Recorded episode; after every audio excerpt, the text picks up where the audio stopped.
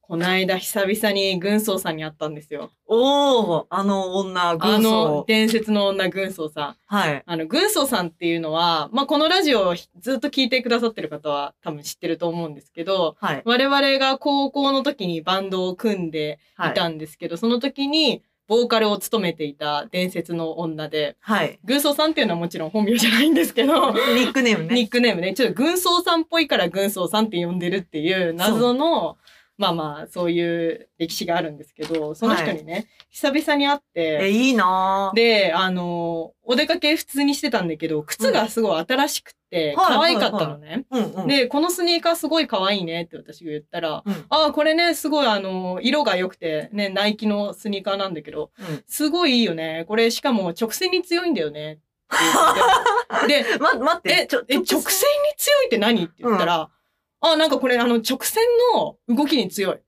やつなんだよね って、いきなり言い出して、で、うんうんうんうん。え、え、うん、あ、うんへ、あ、なんか曲線とか、なんかそのコーナーとかじゃなくて、まっすぐ走るとかっていうことって言ったら、うん。あ、そうそうそうって言って、なんかいきなりスポーツマンっぽいこと言い出したなそうっだてよね。思って、軍曹さんって別に、あの、スポーツとかそういうの、別にやってる経験はなくって、だよね。なんか別に今も何かそういうことやってるってわけじゃないんだけど、うんなんかおかしいなと思っていろいろ話聞いてたら、うんはい最近コロナではい。結構自宅でね、ずっと作業してるみたいなことが多くて、はい運動不足になっちゃうからって言って、あの、近所をこう、散歩しようみたいなあ、気いい持ちに、心がけですそね。うそうなったんだって。だけど、靴があんまりいいのないから、うんうん。あの、新しいのを買いに行った方がいいかもなと思いつつ、はいはいあの適当な靴で歩いてたらしいのよ。はいはいはい。そしたら、なんか足を痛めちゃったらしくって、あら。、で、あ、これはもう、もう、いよいよ新しい靴うん。買わないとなっていう風なことになって、うん。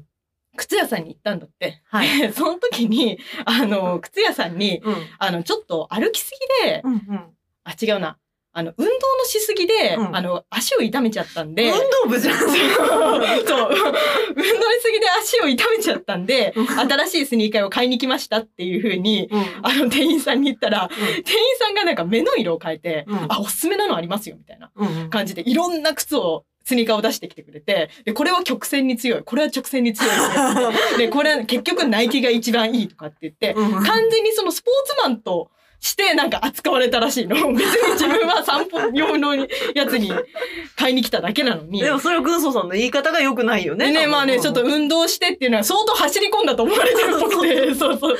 足痛めたって走り込んだの代名詞だもんね。そうなのよ。別にそんなにあの一周したぐらいだったのに、なんかそういう感じでスポーツに強い店員さんに当たってしまったがばっかりに、うんいろいろ勧められて、でもうん結局ナイキが一番直線強くて、うんあの、一番擦り切れでもま、また買い替えればまたきちゃ、めちゃくちゃいい靴なんで、ナイキがいいですってすっごい勧められて、うんで、それの受け売りで直線が強いって言い出したっていう 話だったんだ けど、なんか、いきなりね、軍曹さんから直線が強いっていう言葉が出てきたのがすごい面白くいて。や、普通人に靴褒められた時に、性能の自慢はしないのよ。そうなんだよね。例えば色とかさ、そうそうそうブ。ランドとかじゃん。うんその、スニーカーを自慢する時って、あ、これ、限定なんだよね、みたいな。うんそうで、そそうれ2、3ラリーやって、実は店員さんから、その、歩くのによくて、特に直線に強いんだよねっていう。てか、直線に強いとは言わないんだよな。強いってすごあいと。短さ、距離走の人だから。確曲線の会を家の周り散歩するなら、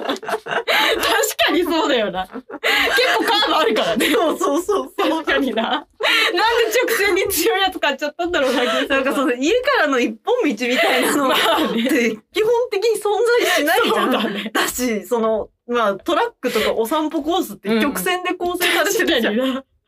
なんでだろうね。でも結局でも思ったのは色がすごい可愛かったから、なあ多分ね、まあ直あ線そにれで強褒いっめたていうのは。ね、別にあの関係なくてう、ん色がいいから買ったんだろうね、きっとね。そうそう。で、それでララさんもそれで褒めたのに、うんヨソさんはその、受け売りで、そう、受け売りで、これ直線に強いんだよ ね。